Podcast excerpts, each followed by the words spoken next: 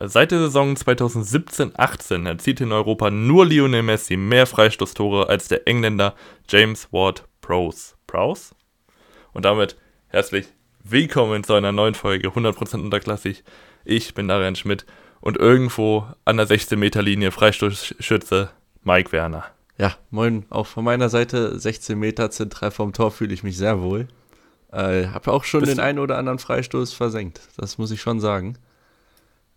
Das hätte ich dich jetzt nämlich gefragt. Bist du, bist du Freistoßschütze? Ähm, also bei meinen alten Truppen, wo ich gespielt habe, da war ich auf jeden Fall Standardschütze. Jetzt bei meiner neuen Mannschaft, äh, da bin ich noch nicht so dazu gekommen. Also ich habe noch, ich habe erst zwei Spiele mitgemacht und ähm, habe mich da noch nicht etabliert. Mal gucken, ob das passiert oder auch nicht, weiß ich nicht. Hm. Aber ich bin dann auch immer so aus 16 Metern, äh, wenn es zentral ist, da wird gerne mal die Torwart-Ecke anvisiert. Also ich sehe da wenig Sinn, da gefühlvoll den Ball rüber zu schlenzen. Das ist eher Brechstange das, dann. Das, Funktioniert aber ganz also gut. Ich bin, ich bin auch eher Typ äh, Stahlfuß hinter. Geht ja meistens ins dritte OG, also kennen wir ja zu Genüge bei Braunschweig, weil da jemand hinten in der Abwehr hockt, der sowas ganz gerne macht. Ähm, ich habe aber das einzige Freistoßtor in meiner Karriere, habe ich tatsächlich mit ganz viel Gefühl gemacht.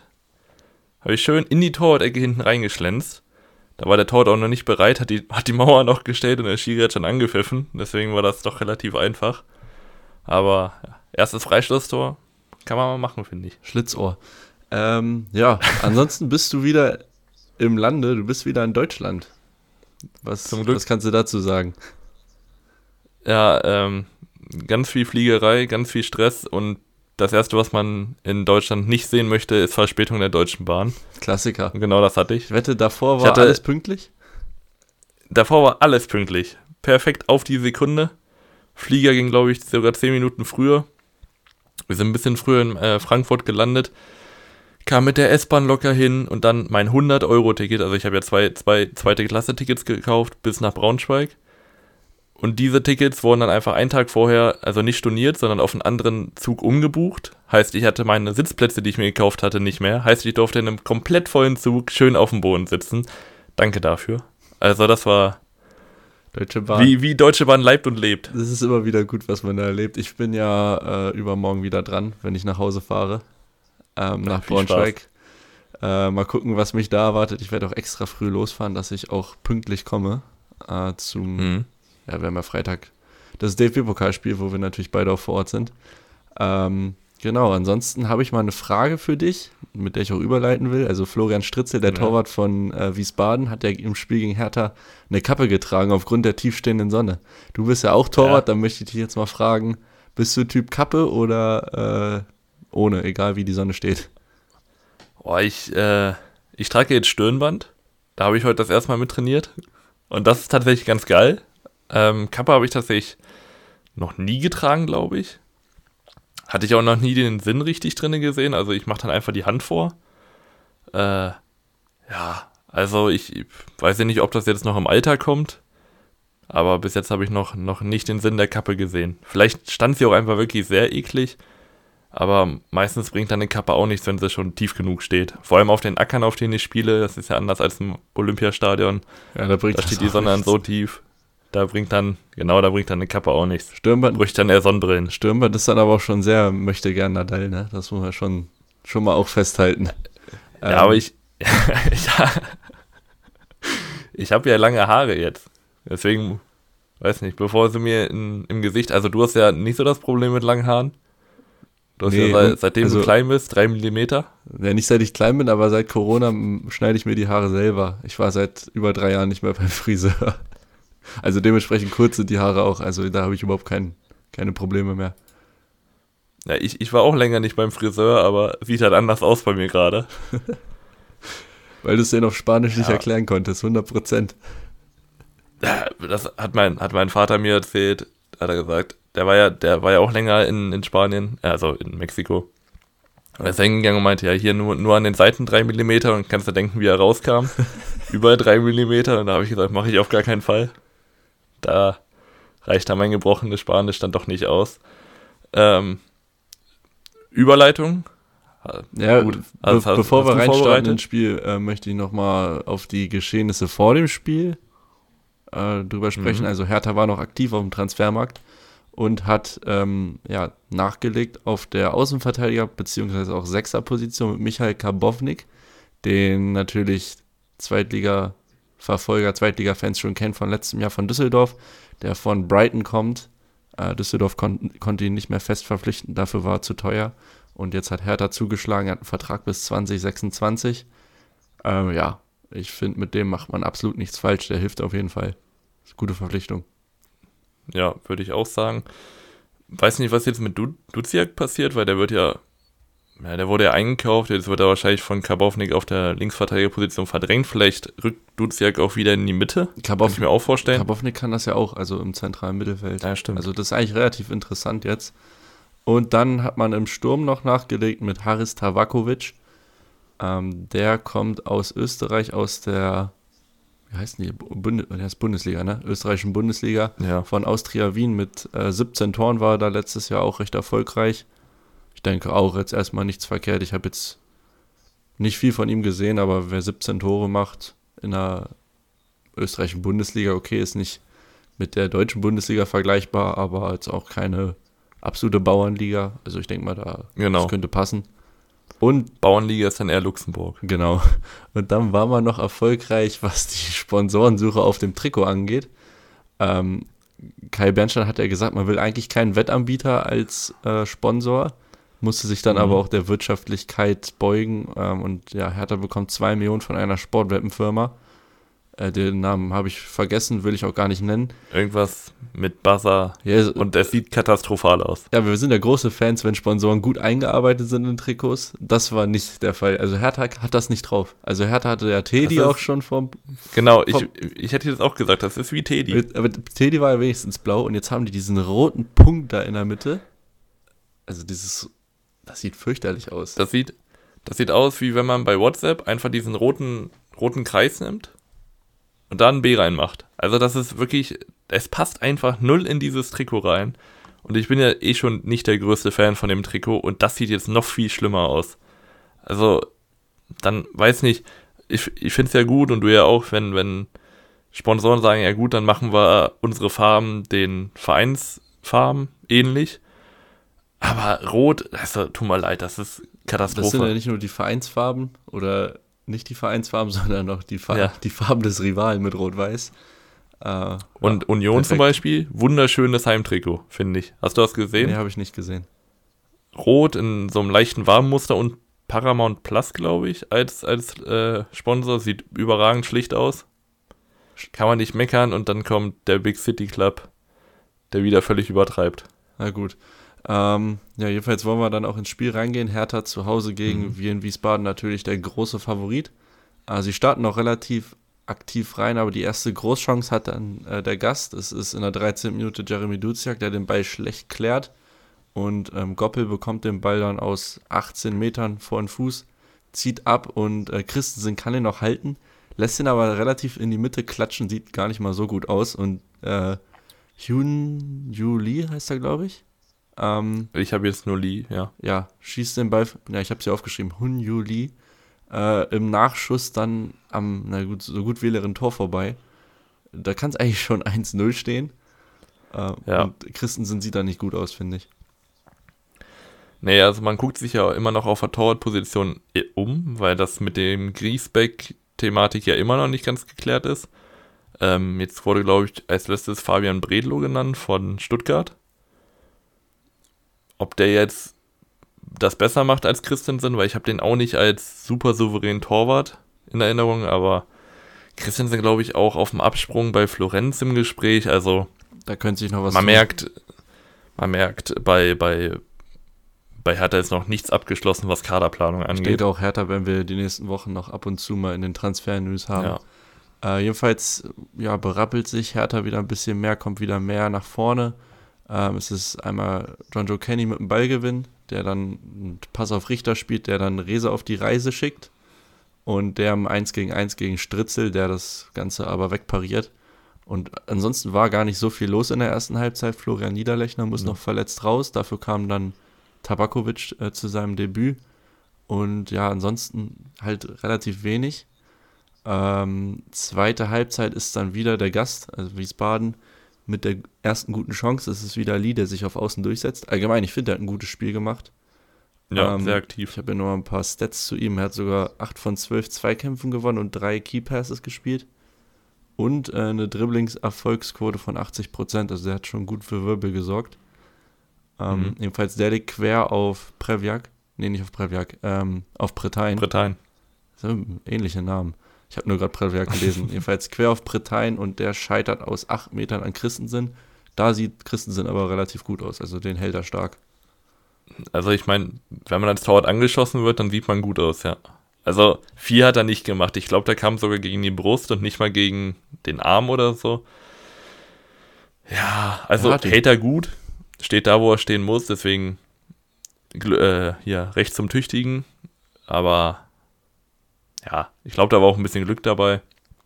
Allgemein, man merkt bei Hertha noch, dass dieses Umschaltfuß, also dieser Umschaltfußball immer noch gerne gespielt wird und das jetzt als, sag ich mal, mitgrößter Verein in der zweiten Liga das zu spielen, ist dann doch ein bisschen komisch. Funktioniert Oder halt nicht ich, so gut, weil die Mannschaften genau. die nicht die Räume dafür geben. Ähm, ja. Und also in der Bundesliga klappt das natürlich, aber jetzt stehen die Gegner natürlich tiefer. Und da gibt es halt einfach nicht diese Räume hinter den Ketten. Äh, und sie müssen halt irgendeine Lösung finden mit Ball. Und da finde ich, hapert es auch noch so ein bisschen. Das war gegen Düsseldorf ja auch ähnlich. Da gab es ja diese Umschaltmomente. Ja. Aber wenn dann mal kreiert werden musste mit Ball, dann war das relativ statisch noch, fand ich. Ähm, mhm. Ähm, sie kommen dann noch äh, zu einer Chance in Person von Tabakovic nach dem Einwurf, der von ähm, Kemp verlängert wird und äh, dann von Tabakovic irgendwie akrobatisch an die Latte gelenkt wird. Ähm, ansonsten, ansonsten war jetzt gar nicht mehr so viel auf Hertaner Seite. Es gab noch einen Elver, der zurückgenommen wurde absolut zu Recht, finde ich. Ja. Da, also, ähm, Carsten Jakobsen. Ja, Carsten, Jakobsen. ich. Jakobsen. Ähm, berührt den Ball, ja, zwar mit dem Oberarm, aber der ist so angelegt, da kannst du bei besten Willen nicht auf Elfmeter entscheiden. Das sieht dann der Schiedsrichter auch richtig, nimmt ihn wieder zurück.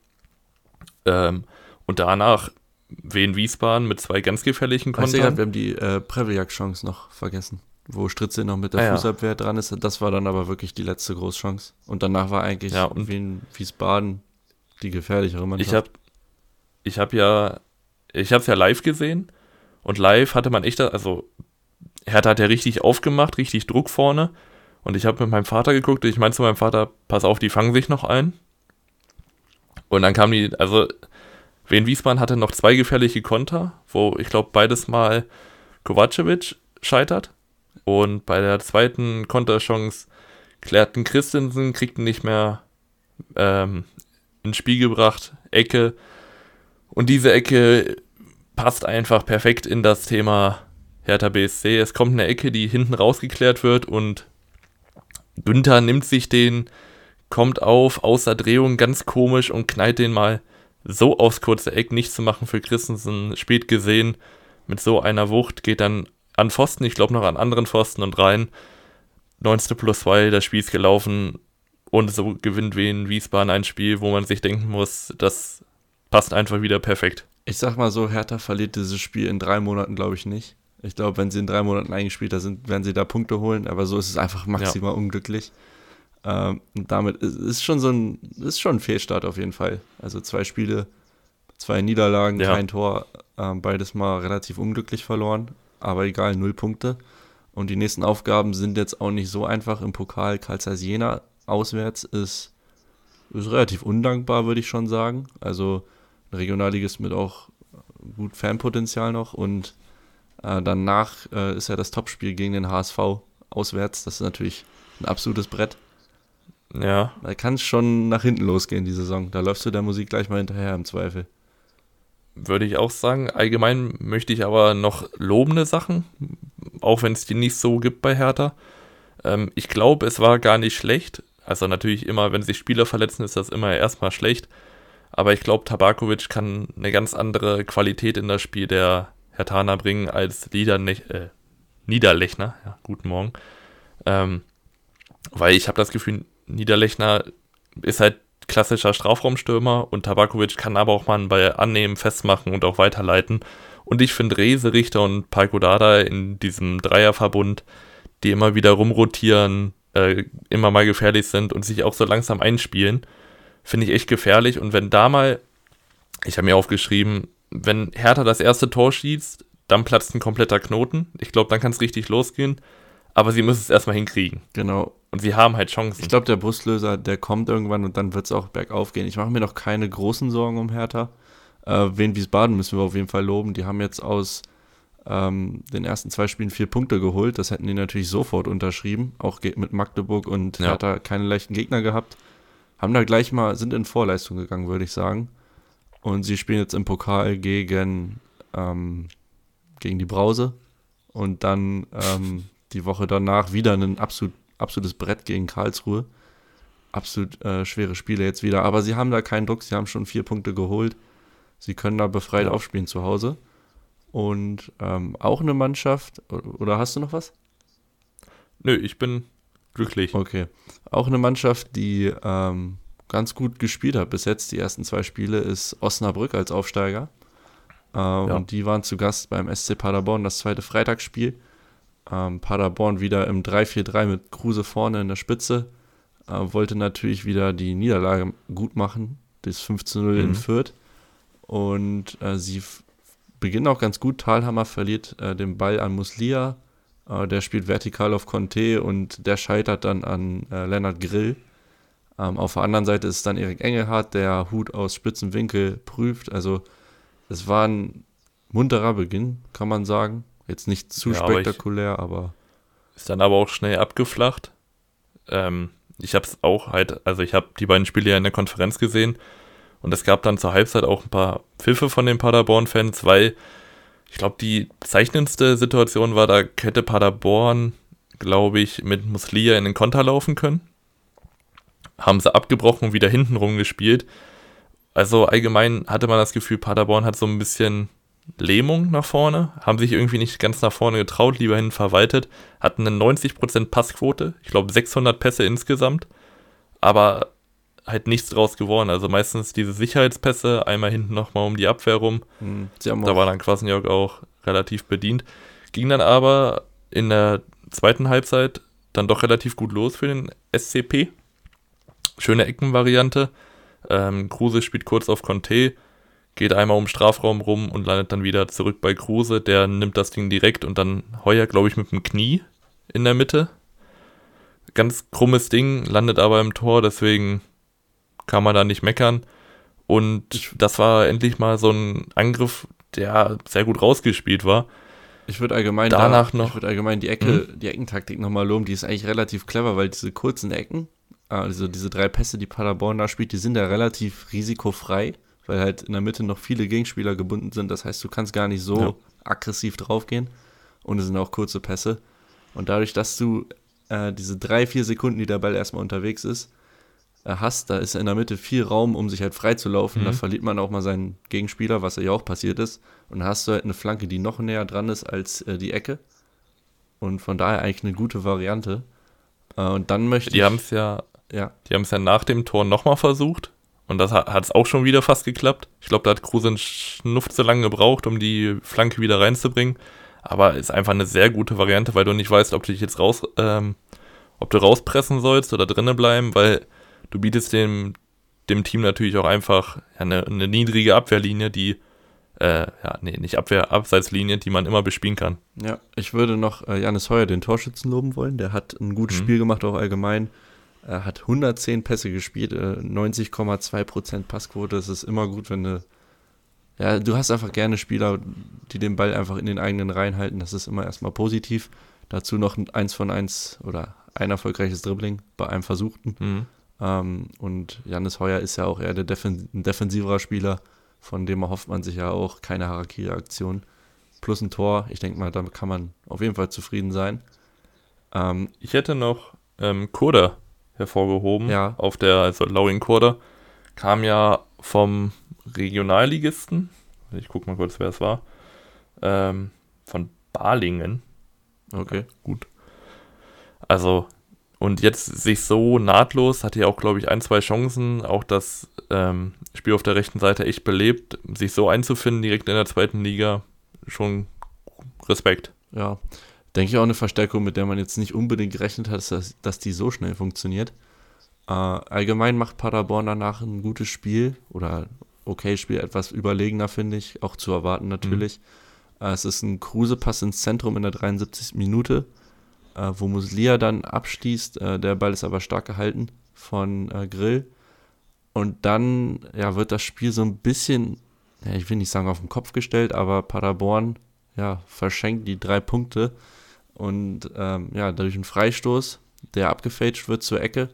Und dann ist es äh, nach der Ecke Florian Kleinhansel, der da äh, per Volley äh, unten links äh, zum 1 zu 1 einschießt. Und ähm, ja, Osnabrück hat eigentlich kein, kein so auffälliges Spiel gemacht, fand ich. Es war jetzt nicht schlecht, aber auch nicht so, dass wir unbedingt aufs Tor gedrängt haben.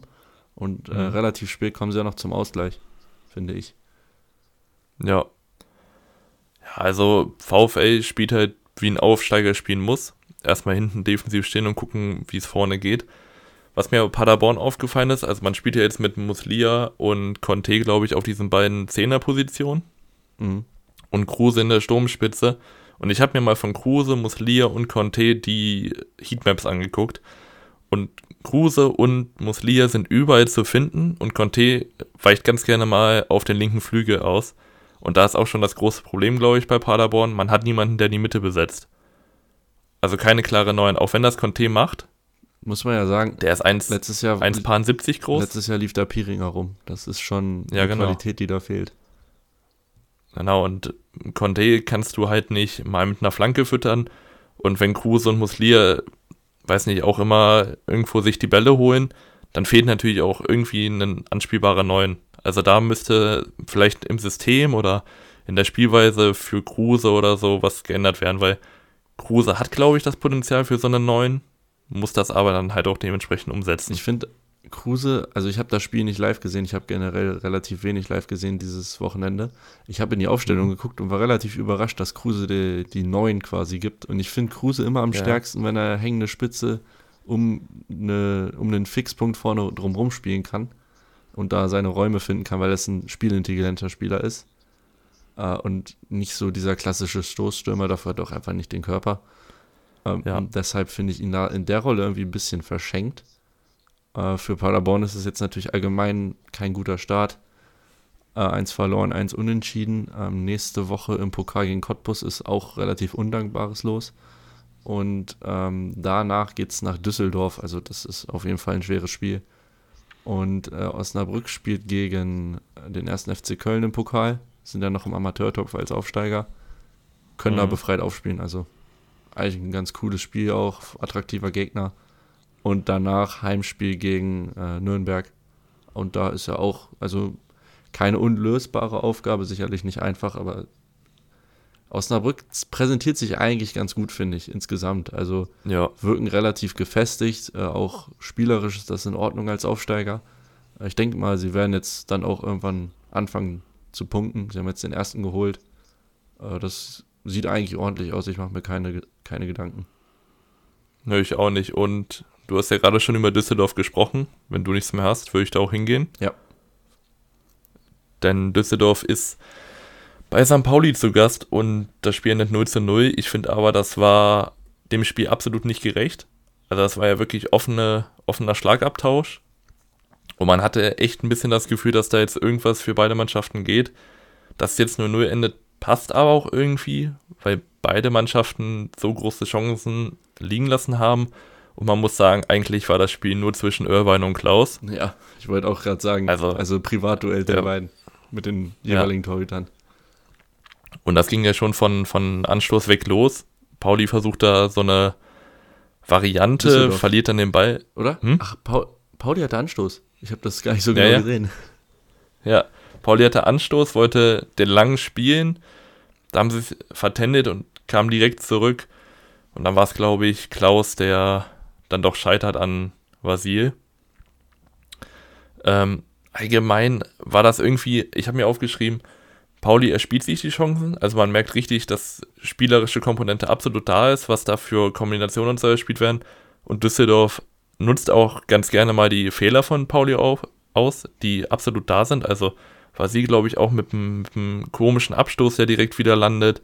Oder im Aufbauspiel, hohes Pressing wurde überspielt. Also Düsseldorf versucht einfach nur so die Schwächen von Pauli aufzuzeigen. Also die Momente. Das haben sie auch. Die Momente, die hm? also wie schon im ersten Spiel eigentlich, die Momente, wo der Gegner was anbietet, da sind genau. sie halt da. Ähm, ja, Pauli, die Nachlässigkeiten im Aufbau, die waren auf jeden Fall da, die sollten sie abstellen. Aber auch diese, zum Beispiel bei dem Abschluss von Irvine, da war vorher eine Kombination zwei, drei Pässe One-Touch und dann ist Irvine freigespielt aus 20 Metern zentral, schließt ab und hat halt Pech, dass Kastenmeier den noch hält und der noch an die Latte mhm. geht.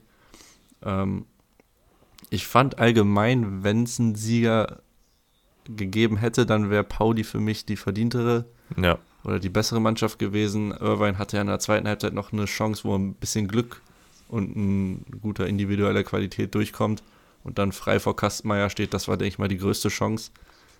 Mhm. Für mich war Pauli da, hatte die etwas klareren Chancen. Ähm, letztendlich ist es vielleicht, jetzt vielleicht auch 1-1 ausgehen können oder 2-2. Ähm, ja. Aber ja, insgesamt würde ich sagen, es ist für beide in Ordnung. Beide haben jetzt erstmal einen guten Start hingelegt. Ja. Ich würde noch äh, abschließend äh, zu St. Pauli noch, gibt es natürlich auch noch Nachrichten vom Transfermarkt. Jakov Medic ist äh, gewechselt von mhm. Pauli logischerweise zu Ajax Amsterdam für 2 Millionen Euro. Ich denke mal, damit ist man in Hamburg auch zufrieden. 2 Millionen kann man noch investieren, wenn man will. Und ansonsten halt für die nächste Transferphase oder andere Sachen verwenden. Tut Vielleicht wird man auch noch auf der Innenverteidigung aktiv werden, weil man hat mit Karol Metz jetzt jemanden verloren. Ich glaube, glatt rot bekommen heißt auf jeden Fall schon mal zwei Spiele, weil er absolut überflüssig, halb hoch mit offener Sohle könnten, aufs Knie geht. Könnten auch drei Spiele also, werden. Ja, glatt rote Karte für mich und wahrscheinlich auch für dich absolut vertretbar. Ja, voll.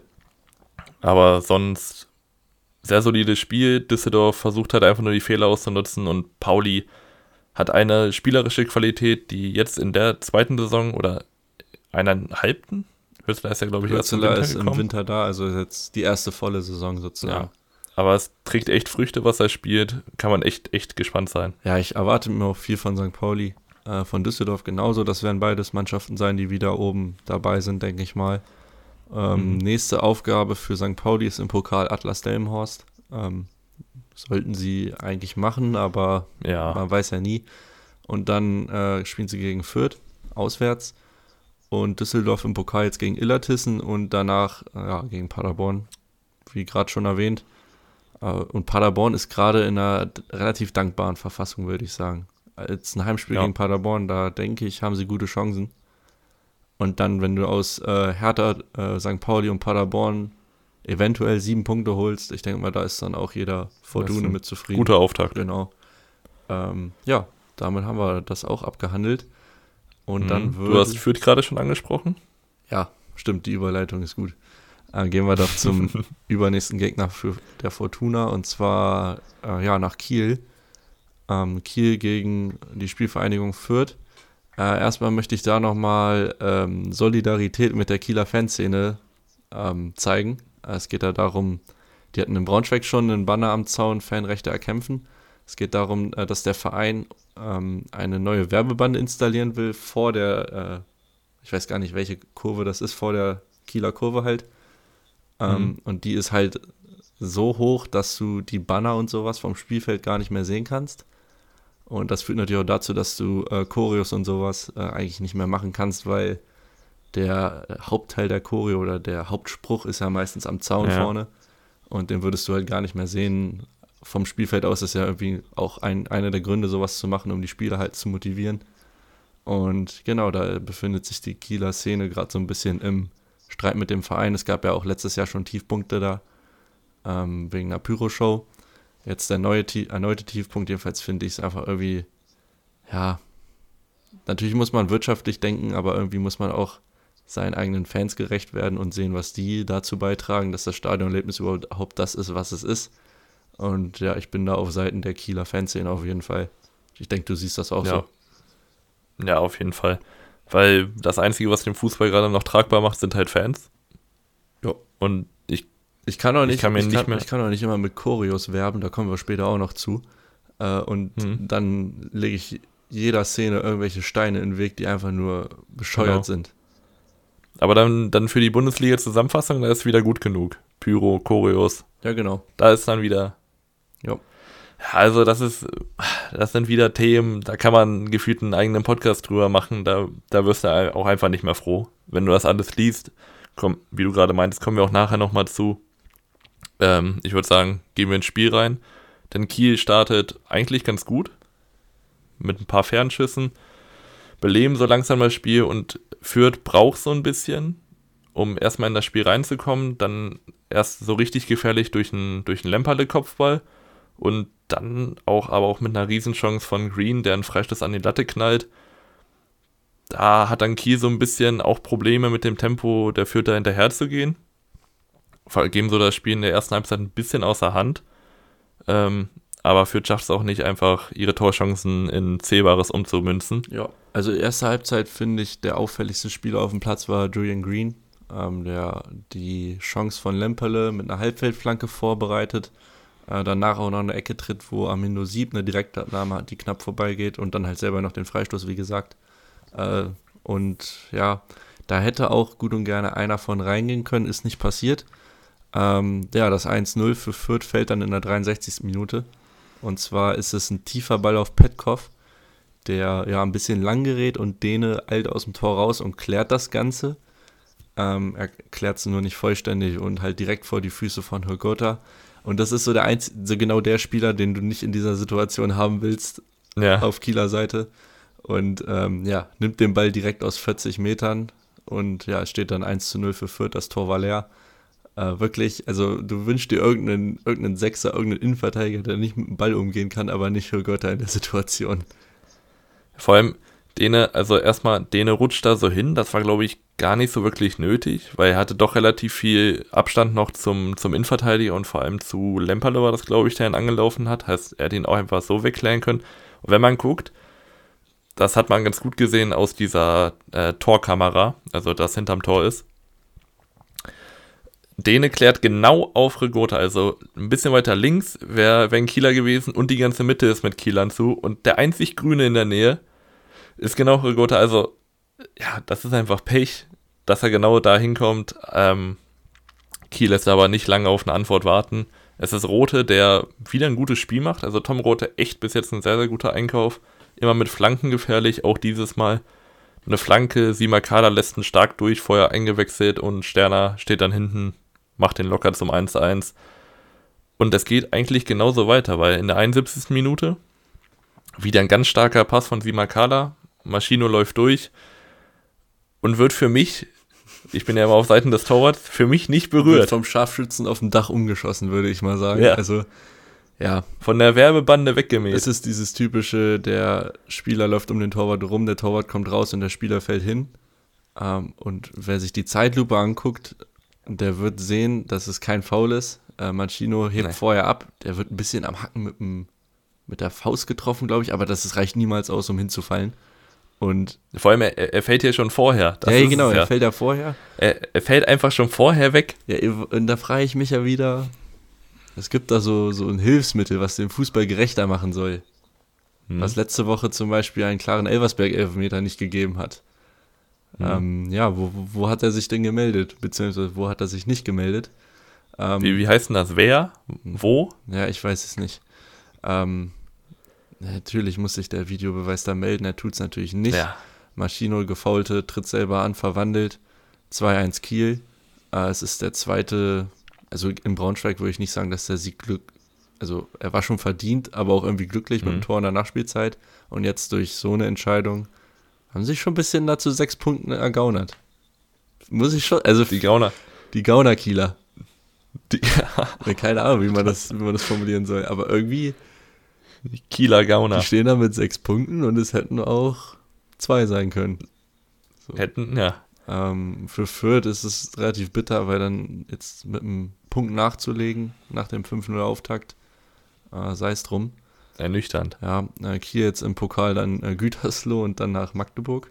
Und Fürth hat äh, mit Halle auch ein interessantes Los auf jeden Fall. Und hm. danach, ja, ein schweres Spiel gegen St. Pauli auf jeden Fall. Ähm, wenn du da nichts mehr hast, komm. Ich, ich würde bei Kiel nämlich noch äh, Maschino hervorheben. Also ich habe das Gefühl, der findet Kiel richtig geil. Ich glaube auch, dass Kiel den richtig geil findet. Also ich persönlich als Braunschweiger finde den schon geil.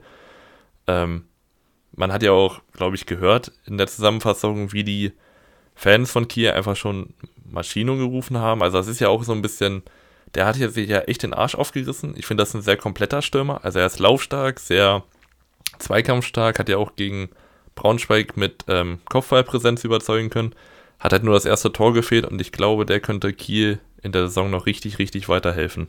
Muss man auch mal äh, die Scouting-Abteilung loben, da einen aus Japan auszugraben.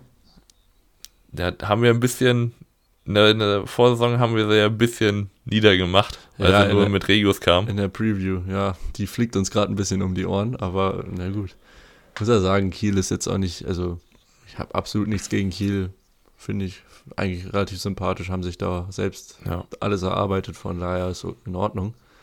Ähm, mhm. wo, wir, wo wir gut da standen bei der Preview, ist nämlich Hansa Rostock. Ja, so gut haben wir die so gut eingeschätzt. Ich glaube ganz okay. Ja, okay, auf jeden Fall. Aber ich hätte nicht gedacht, dass sie mit äh, sechs Punkten starten. Ähm, und zwar haben sie ja den zweiten Sieg im zweiten Spiel eingefahren in Elversberg, beziehungsweise in Saarbrücken wurde ja gespielt. Und mhm. also, ja, wie spät kann man denn ein Spiel bitte noch gewinnen? Das ist ja echt war, unfassbar. War, weißt du, warum so lange Nachspielzeit war? War das wegen dem Elfer? Genau, es gab. Und dem VR und so? Ähm, es gab vorher noch einen Elfer, der ähm, ausgeführt wurde, wo Rochelt verschießt und dann ist es ähm, Fagier? Fagier, genau, der den Nachschuss reinmacht und dann gab es halt einen Videobeweis, ähm, wo Fagier halt schon im Strafraum ist, deshalb wurde der Elfer zurückgenommen oder die, also quasi das Tor mhm. zurückgenommen. Mhm. Und äh, das Ganze hat sich halt minutenlang hingezogen, wo ich mich auch frage, Junge, du guckst doch auf den Elfer, du weißt doch, worum es geht, steht da drin oder nicht. Also, naja. wie lange kann es dauern, ne? Also, laut DFL kann es lange dauern. Ähm, und dann gibt es halt drei oder elf Minuten Nachspielzeit, gab es, glaube ich. Aber fangen wir mal vorne an. Insgesamt äh, war es ja wieder ein gutes Spiel von Elversberg. Sie haben 2,16 XG, beziehungsweise durch den Elver natürlich ein bisschen, ja, ein bisschen hochgepusht, mhm. das Ding, ähm, zu 1,3 ja, immer. Ja, zu 1,3 XG, dazu 58% Ballbesitz, also die ziehen ihr Spielstil echt durch. Ähm, Rostock dafür aber auch ordentlich mit, viel, mit vielen Abschlüssen, 17 an der Zahl und insgesamt beide Teams laufen äh, über 120 Kilometer, das ist schon sehr intensiv. Und ich finde, das beschreibt das Spiel auch relativ gut. Es war insgesamt sehr intensiv. Ja. Ich finde, Elversberg ist eine sehr ausgeglichen, würde ich nicht sagen, aber ich finde, Elversberg ist, ist, schwer auszumachen, weil sie können sowohl über Flanken gefährlich werden, als auch über Standards. So fällt auch das 1 zu 0. Sind aber auch im Pressing sehr aktiv und sie können auch ein bisschen was mit Ball. Heißt, da weißt du nicht ganz, was du kriegst. Ich hätte auch nicht eingeschätzt, dass Fagier so kopfballstark ist. Ja. Also der hat ja ein Tor gemacht, das war dann wegen Abseits zurückgenommen worden. Aber in der 56. Minute ist dann eine Ecke. Fager köpft ihn, Kolke hält ihn stark, aber Sickinger ist dann da und macht das 1 zu 0. Und ich glaube, Fagi ist auch nur paar 80 groß. Ich guck mal kurz nach. Und dass er dann so hochsteigen kann, das sagt schon viel über den Spieler aus. Ja, ähm, dazu will ich noch sagen, Elversberg gefällt mir gut, weil sie das Potenzial von Standards erkennen. Äh, mhm. Einfach letzte Woche in Hannover schon äh, das 1 zu 0 per Ecke, jetzt wieder eine gute Ecke. Allgemein Standards, äh, da waren noch ein, zwei andere gute dabei, wo sie Chancen hatten. Das ist einfach eine Chance, die du jedes Mal hast. Und wenn du standardstark bist und deine, weiß ich nicht, 10, 15 Standardtore machst in der Saison, dann hilft dir das halt enorm weiter. Ähm, vor allem, wenn du spielerisch limitierter bist, wobei ich das bei Elversberg gar nicht mal sagen würde, weil sie eigentlich einen guten Ball spielen.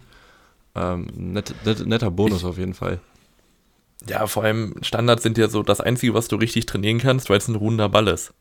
Da kannst du, du kannst hier auch bei, bei Freistößen, du kannst hier das Ding überall hinlegen und dann machst du ein paar Verteidiger, ein paar Angreifer und dann guckst du, wo er hinkommt. Oder dann machst du irgendwelche Varianten. Ja. dass das manche Vereine, die jetzt das, die zweite Saison in der zweiten Liga spielen, noch nicht ganz verstanden haben. Das ist dann schon ein bisschen schade. Ja, wir haben. Ne? Braunschweig? Ja, ja, kommen wir noch zu. Ähm, genau, allgemein, Rostock erarbeitet sich dann aber auch den Ausgleich. Also es sind äh, Nico Neidhardt mit dem Distanzschuss, Rosbach hat eine Chance, Sing äh, tritt eine Ecke, die ganz knapp am Tor vorbeisegelt. Ähm, danach, ja, Elversberg mit, der, mit dem Elver, den wir schon besprochen haben, äh, den man auch geben kann. Also Sing faul Schnellbacher da. Ähm, ist für mich ein Elver, Rochelt, ja, verschießt. Ähm, Fagier dann im Nachschuss rein, drin, aber ist halt zu früh reingelaufen. Tor zählt nicht. Elf Minuten Nachspielzeit und in der 90 plus 10 Minute, also in der 100. Minute ist es Juan José Perea, der im Debüt äh, sein Debüttor erzielt. Äh, es ist eine Laie vom VfB Stuttgart. Ähm, es ist ein langer Ball, der kommt auf Hinterseher. Äh, der verlängert ihn und dann ja, stochert Perea da schnell irgendwie rein. Ja. Und ja, 1-1. Äh, das war schon, schon krass, in der 100. Minute den Ausgleich zu schießen. Und dann in der. Und dann in, ja, in der 103. Minute ist es wieder ein hoher Ball, diesmal von Rossipal. Und es ist, glaube glaub ich, auch wieder Hinterseher, der auflegt. Hm. Und Perea nimmt den Ball direkt und der schlägt unten links ein. Und Alter, wie kann man denn so spät ein Spiel drehen? Äh, unfassbar. Ja, also, ich meine, das, das zweite Tor, das war kein perfekter Volley, der kam nicht mit 100 km/h, der ist auch so ein bisschen reingetrudelt. Äh, der war halt nur platziert, nicht mit Druck hinter. Ist aber auch schwer für Christoph, den da im, im Tor noch irgendwie rauszuholen. Ich meine, wenn man 103 Minuten als Torwart, würde ich, da gibt es auch leichteres, als nochmal in der Ecke zu gehen. Ich würde ihm aber keine Schuld geben. Äh, das nicht. Ja, aber an sich wäre wahrscheinlich der Punkt oder sogar die drei Punkte bei Elversberg äh, fair gewesen, weil sie halt sehr viel machen. Sie lassen aber auch sehr viel liegen. Und Hansa Rostock hat halt viel mit langen Bällen gearbeitet, was auch funktioniert hat. Also Kai Pröger hatte ja, glaube ich, noch eine Chance aus der, aus der zweiten Reihe, die durch einen langen Ball erst möglich wurde. Aber auch einfach schlau gemacht gegen Elversberg, hochpressende Mannschaft, dann langen Ball zu spielen. Du hast einen Hinterseher vorne, Kai Pröger, der die Dinger festmachen kann. Das funktioniert dann auch. Also vor allem, weil du halt dann die sind halt nicht blind. Der zweite das sind keine blinden Dinger. Der zweite Ball, die Chance ist halt relativ gut, dass er dann auch bei dir landet. Ähm, von daher haben sie echt einen guten Saisonstart hingelegt. Zweimal gewonnen, obwohl sie ja nicht, nicht zwingend die bessere Mannschaft waren, beide Male. Mhm. Ähm, ich will nicht sagen, dass sie die schlechtere Mannschaft waren, sie waren aber auch nicht drückend überlegen. Und Elversberg halt relativ unglücklich jetzt, das 2-0 in Hannover verspielt, dazu ein Elver nicht bekommen. Und jetzt äh, so, ein, so eine unnötige Niederlage einfach. Ähm, ja, aber Tabellenführer. Wie? Rostock jetzt Tabellenführer. Stimmt, Hansa ist Tabellenführer. Ja, aber Elversberg, äh, um meinen Punkt abzuschließen, sie spielen ganz ordentlich, mhm. sie müssen aber zusehen, dass sie ins Punkten kommen, sonst läufst du ja. da auch der Musik hinterher und dann, ähm, ja, irgendwann geht der Kopf auch an. Ähm, Elversberg hat jetzt erstmal das Pokalspiel gegen Mainz und danach das Ligaspiel gegen Kaiserslautern. Hm. Also, ja, äh, Derby. Ganz heißes Derby. Ähm, dann noch äh, Hansa Rostock gegen FSV Frankfurt jetzt und danach gegen Hannover zu Hause. Äh, also zwei machbare Aufgaben. Ja, also klingt. Man, man, muss es so sagen. Nee, also Hannover ist zu Hause für Rostock nicht unschlagbar, das würde ich nicht sagen. Also sie könnten ich auch sagen, den ich, Start vergolden. Ich würde ich würd so reingehen und sagen, Rostock ist da auch leichter Favorit. Ja, ja, ja, kann man, kann man für argumentieren, glaube ich. Kann man für argumentieren. Ähm, ich würde jetzt aber sagen, wir kommen vom, vom Tabellenführer zum Schlusslicht. Ja, erstmal. Zur roten Laterne. Erstmal kommen wir zur Werbung, glaube ich. Wir sind beim Topspiel ja. angekommen. Uh, und zwar, wenn, wenn euch das Ganze gefällt, dann lasst doch bitte eine Bewertung bei Spotify da. Uh, würde uns sehr freuen. Auch über Kommentare und ja, Kritik freuen wir uns auch immer. Ihr könnt uns schreiben auf 100% unterklassig, das Prozent ausgeschrieben und klein. Und auf 100 unterklassig auf Twitter findet ihr uns auch. Dazu haben wir noch eine Tipprunde. Äh, die Links dazu findet ihr in den Show Notes und in den Story Highlights auf Instagram. Show Notes ist ein cooles Wort, oder? Show Notes das klingt verdammt professionell. Da fühlen wir sich fast professionell. Ja, wirklich. Ähm, ja, ihr könnt da mittippen, könnt auch eine Kleinigkeit gewinnen. Ähm, ja, wir freuen uns über jeden, der mitmachen will. Und ja, damit kommen wir auch zum, zum Topspiel. Äh, ist mhm. ein sehr klangvoller Name. Also Schalke 04 gegen den FC Kaiserslautern, erste FC Kaiserslautern. Äh, vorher, neben dem Spiel, muss ich natürlich auch wieder auf äh, das Choreo-Verbot eingehen, was der Schalker Ultraszene erteilt wurde. Und zwar diesmal von behördlicher Seite. Es geht darum, dass ähm, ja, die Ultras Gelsenkirchen eine Choreo vorbereitet hatten, wie sie halt schon x-mal vorher stattfand, also in der Nordkurve. Mhm. Und äh, die Sicherheitsbehörden ja, machten den Strich durch die Rechnung, weil ein Fenster der Sicherheitsstelle, was in der Ecke der Nordkurve platziert ist, also da wäre ein Banner drüber gewesen. So, jetzt stellt. Ist, ist natürlich das ist doof. ja nicht mehr tragbar. Das geht natürlich gar nicht. Könnte der Tote geben. Ähm, und erstmal hat man doch 10.000 Kameras, die ja irgendwo ja. unterm Dach hängen, keine Ahnung. Du kannst ja trotzdem gucken, was passiert im Block. Dann ist Man das hat auch die 100 Azubis, die die Kameras halten von der Polizei. Ja, dann hast du die auch noch. ja, ist ja so. das finde ich immer geil, die über dem Gästeblock da ja. stehen. Immer herrlich. Das war, wo war denn das? In Bielefeld. In Bielefeld weiß ich noch. Ja, auf der Gegentribüne. Das war aber in Bielefeld und das war in Nürnberg. Die stehen immer im ja, Genau, im Oberrang und guck, kommt dann da mit zwei, mit so zwei Klappkameras. Ja. Also selbst wenn man da was sehen würde, dann würdest du von der Qualität her nichts sehen. Ja, die werden schon ja, gutes, siehst du da so verpixelt. Kein Toaster in der Hand halten da, aber ja, eben. ich finde es ist halt reine Schikane, weil also ja. diese Choreos wurden zigmal durchgeführt, es war nie ein Problem. Und jetzt auf einmal ist dieses Fenster verhangen und jetzt ist es ein Problem. Come on, alter Bullshit. Die bösen Ultras. Ja. Ich hatte dir geschrieben, ähm, ich hatte ja Teufelskicker gehört und da waren auch böse Ultras, also mit Rauchtöpfen und da war das, also da wurden glaube ich drei Pyros gezündet und das ganze Stadion war eingenebelt und man hat gehustet und man konnte den Bein nicht mehr sehen und das war so herrlich. Bis zum nächsten Bundesliga-Trailer, weil dann ähm, sieht man da wieder die Choreos, Ganz wieder schön. die Choreos und auch die Pyroshow lieben wir. Ähm, ja gut, ja. damit zum Spiel. Äh, Schalke nach der 5 zu 3 Niederlage in Hamburg. Ähm, ja, mit insgesamt 2,54 zu 0,75 XG. Ähm, dazu ja, 8 Schüsse aufs Tor, 67% Ballbesitz. Statistisch überall besser. Liegt natürlich auch daran, dass Kaiserslautern ab der 57. Minute in doppelter Unterzahl spielt und damit dann doch sehr zu kämpfen hat. Ja. Rollen wir das aber mal von vorne auf, würde ich sagen. Denn in der 13. Minute ist es wie jedes Schalke-Tor geführt, Ovejan und Jalla. Also Ovejan und Terodde. Das ist einfach, da, da kann man Schablonen drauflegen. Die letzten zwei Jahre, glaube ich, durchgehen, findest du bestimmt 15 Tore und die werden uns auch richtig nochmal im, im DFB-Pokal um die Ohren fliegen, glaube ich. Auch Terodde, du weißt, das ist der Top-Stürmer in der zweiten Liga, den so frei da köpfen zu lassen. Da war Kraus nicht, ist dann auch, da war Kraus viel zu weit weg, ja. fand ich. Ähm, ja. Allgemein Ter Kraus Terodde ist auch, hatte.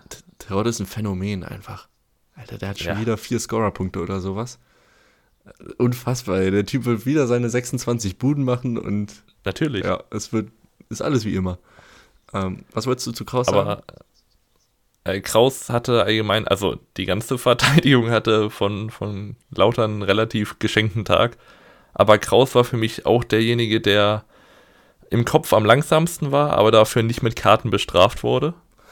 ähm, man, es, es, gab noch so eine Szene, da hatte Karaman, bekommt im 16er den Ball und Kraus ist, ist an Karaman dran, geht dann aus dem Zweikampf raus, orientiert sich nach links, weil er Angst hat, dass Karaman nach links spielt, obwohl sich Karaman schon nach rechts aufdreht. Kam Karaman zum Schuss, hat Kral gut gehalten, aber allgemein, das hat mir, also das hat, finde ich, irgendwie die die Innenverteidigung von, von Lautern ganz gut zusammengefasst. Ja, da würde ich gleich nochmal einhaken wollen. Jedenfalls ähm, mhm. Schalke am Anfang die etwas bessere Mannschaft. Äh, danach ist es äh, aber Kaiserslautern mit der besten Chance bis dahin. Und zwar ist es Ritter, der auf Raschel durchspielt und der einen Abschluss aufs kurze Eck versucht. Und Müller hält den Ball stark, hat noch ein bisschen Glück, dass der Pfosten noch mithilft.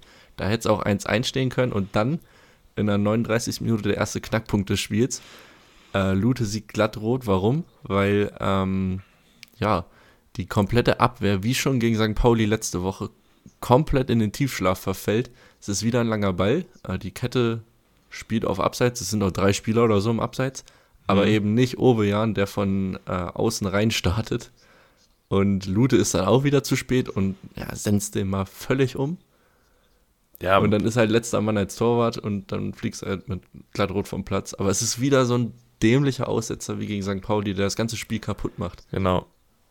Erstens das und zweitens hat Lute, glaube ich, schon mit der roten Karte gerechnet, hat die auch nicht größer hinterfragt, hat dann aber dafür die ganze Mannschaft da zusammengeschissen und absolut gerechtfertigt auch.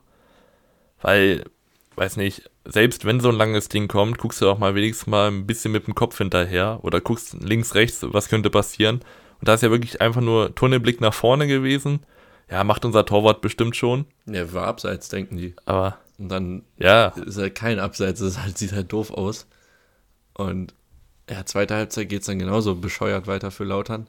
Äh, Boris mhm. Tomiak, der in der 57. Minute sich die gelb-rote Karte abholt, weil er Cedric Brunner auf Außen festhält, äh, der den Ball in die, in die Tiefe bekommt. Ja, ist halt eine gelbe Karte und damit zu Recht gelb-rot. Äh, es war jetzt noch genau. nicht die direkte Torgefahr, es hätte aber gefährlich werden können. Äh, von daher also ich find, musste das Foul schon irgendwo auch ziehen. Ja, aber da ist dann die Frage, warum nimmt man ihn nicht raus, wenn man gelb verwarnt ist? Ja. Vor allem hinten. Und ich meine, Tomiak, das war kein großes Foul, es ist gelbwürdig, deswegen gelb-rot ist okay, aber kann man vielleicht auch vorher schon mit einem besseren Stellungsspiel klären? Ja, ich habe jetzt den genauen Vorlauf nicht mehr so ganz im Kopf, äh, nur das Foul, von daher kann ich da gar mhm. nicht so viel zu sagen. Ich habe das Spiel auch wieder nicht live gucken können. Ähm, hm. Weil generell wurde ja schon gesagt, dass Schalke äh, ein relativ schlechtes Spiel gemacht haben soll. In der Zusammenfassung kam das jetzt nicht so rüber und statistisch konnte man das jetzt auch nicht belegen. Von daher verlasse ich mich aber einfach mal auf die allgemeine Meinung. Ähm, also man kam wohl relativ schwer nach vorne. Und man muss ja, also Hut ab an, an Lautern, die nach zwei roten Karten sich immer noch irgendwelche Chancen versuchen zu erarbeiten. Ich glaube, es gab noch eine Ache-Chance. Boyd dann, hatte noch eine Chance, ein Solo am Ende. Genau, Boyd. Und dann rundet in der 70. Minute, wird das ganze Spiel abgerundet irgendwie. Es passt perfekt zum, zum Lautham-Spiel. Es, es kommt eine Flanke, Kral steht erstmal im Nirgendwo, läuft dann zurück, will dann den Ball aufnehmen und rutscht dann noch weg. Hinten steht Karaman als Nutznießer, macht aufs leere Tor. Ja, also das war einfach bitter. Das war, also ich weiß gar nicht, warum er so weit außen steht und er ist ja, Krall läuft ja viel zu weit rein. Also, weißt ja. du, er läuft ja viel zu nah an die Linie und geht dann wieder nach rechts. Vielleicht lag es auch am 3 des Balls, dass er ihn anders gesehen hat. Aber das war. Ja, es ja. Halt, passiert halt dann irgendwann. Du hast, bist halt irgendwann unkonzentriert, Lücken entstehen, dann hast du halt, du lässt automatisch Chancen zu. Und Schalke ist dann halt auch eine Mannschaft, die sowas ausnutzen kann. Äh, das 3-0, mhm. um es noch der Vollständigkeit halber äh, zu erwähnen, ist es wieder Karaman, der, finde ich, ein gutes Spiel gemacht hat. Äh, der raus auf Lassme spielt und der aus ja, relativ spitzen Winkel einfach mal draufhält. Der Ball geht direkt unter die Latte, würde ich ähm, Kran jetzt äh, keinen Vorwurf machen. Äh, und damit mhm. geht das Spiel 3-0 aus. Schalke Punkte, das ist sehr wichtig auf jeden Fall für die allgemeine Stimmung hat jetzt, ähm, ja, zwei brutal schwere Auswärtsspiele in Braunschweig vor sich. Ähm, einmal im Pokal. Ich glaube, leichter könnte man es gerade nicht kriegen. Nee, im Pokal ist das einfach undankbar. Ähm, also im Pokal ist es wirklich undankbar, weil Flutlichtspiele bei uns sind ja dann doch irgendwie immer eng. Ich weiß nicht, irgendwie ja, aber mit, mit, welcher, mit welcher Mannschaft wollen wir da antreten? Mit der U23? Ich weiß es auch noch nicht. Können wir später noch drüber reden. Jedenfalls jetzt zweimal in Braunschweig. Und äh, Kaiserslautern spielt, äh, hat auch kurze Wege jetzt gegen Rot-Weiß Koblenz und dann gegen Elversberg. Und Lautern muss jetzt wirklich äh, ja, ins Punkten kommen. Also muss was passieren. Zweimal jetzt äh, ja, relativ dämlich verloren gegen St. Pauli durch einen Elfer und einen individuellen Fehler. Gut, Pauli war auch gut. Mhm. Und jetzt halt durch ähm, Platzverweise und auch wieder eigene Aussetzer. Und die Rückrunde war schon nicht gut. Der Start ist jetzt schon mal mindestens mäßig. Das kann für, äh, für einen Trainer auch irgendwann mal gefährlich werden. Auf jeden Fall. Ich würde noch zu Schalke sagen, das Einzige, was mir jetzt so aufgefallen ist, also ich habe das Spiel, ich glaube, bis zur 75. gesehen, danach konnte ich nicht mehr. Ähm, in der Innenverteidigung und vor allem auf der linken Seite, also Ovejan ist ja wirklich nur für vorne zu gebrauchen. Äh, defensiv ist der, kann man auch dich hinstellen, macht keinen Unterschied. Hey. Aber allgemein macht Schalke doch relativ viele Lücken auf, die für eine Umschaltmannschaft, wie es Braunschweiger Trainer nennen, perfekt ist. Ob man die jetzt bespielen kann, sieht man Freitag. Ich bin noch nicht überzeugt. Ich auch nicht. Du wahrscheinlich auch nicht. Nee. Ah, und ja, gut, damit haben wir das Spiel, glaube ich, auch behandelt. Und ja. wir können so am Sonntag gehen. Ähm, ich denke mal, weil wir es jetzt schon angefangen haben, gehen wir auch gleich mal in unser Spiel auswärts beim FCM Magdeburg gegen Braunschweig. Ähm, meine Überschrift für das Spiel ist Our expectations were low, but holy fuck. Und ich glaube, das beschreibt es. Also, ich bin mit null Erwartungen da reingegangen und ich wurde nochmal enttäuscht. Es war so unfassbar schlecht. Also, ich habe mir aufgeschrieben, ähm, für Magdeburg gab es Mitte und Wege. es, gab, es gab überall Wege. Ähm, nur mal so. es als, gab auch überall die Mitte. Ja, also, nur, mal, nur mal als Abriss äh, für die, die es nicht gesehen haben. Also Magdeburg gewinnt mit 2 zu 1. Die Statistiken der ersten Halbzeit. Eintracht Braunschweig, Ballbesitz 29 Prozent, 86 angekommene Pässe, nicht Prozent, sondern 68 Prozent Passquote. Ähm, das heißt, bei, keine Ahnung, circa 110, 115 Pässen kommen 86 an. Ähm, dann drei Dribblings versucht, dreimal den Ball verloren. 41 zu 19 Zweikämpfe. So, da, das lasse ich jetzt einfach mal so stehen. Da weiß man auch, wie diese erste Halbzeit aussah. Es war fürchterlich. Ja. Und man merkt auch relativ schnell, also als Außenstehender, der keine A-Lizenz hat und keine Supercup C-A-Lizenz äh, heißt das, glaube ich, oder Super A-Lizenz, die ein Trainer braucht, um in der ersten Liga zu trainieren, ist mir sogar aufgefallen, was das ganz große Problem bei Eintracht Braunschweig war. Erstmal die unnötig langen Dinger.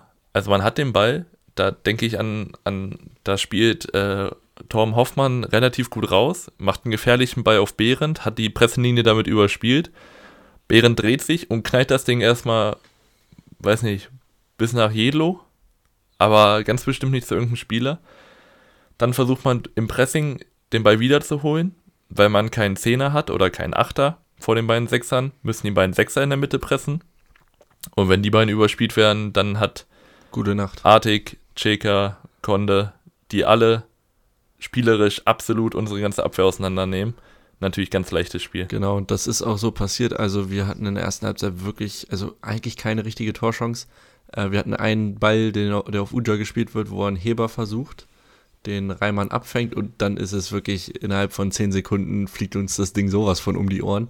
Ähm, es ist äh, Reimann, der den Ball abwirft vertikal, dann gibt es einen Steilpass auf Artig und der äh, spielt mit einem Kontakt wirklich, ist einfach gut gespielt, guter Laufweg von ja. Schuler, den Ball gut durch die Abwehr und Schuler ist halt frei vor Hoffmann und äh, ja, schließt ab zum 1 zu 0. Das Ganze funktioniert ohne Körperkontakt.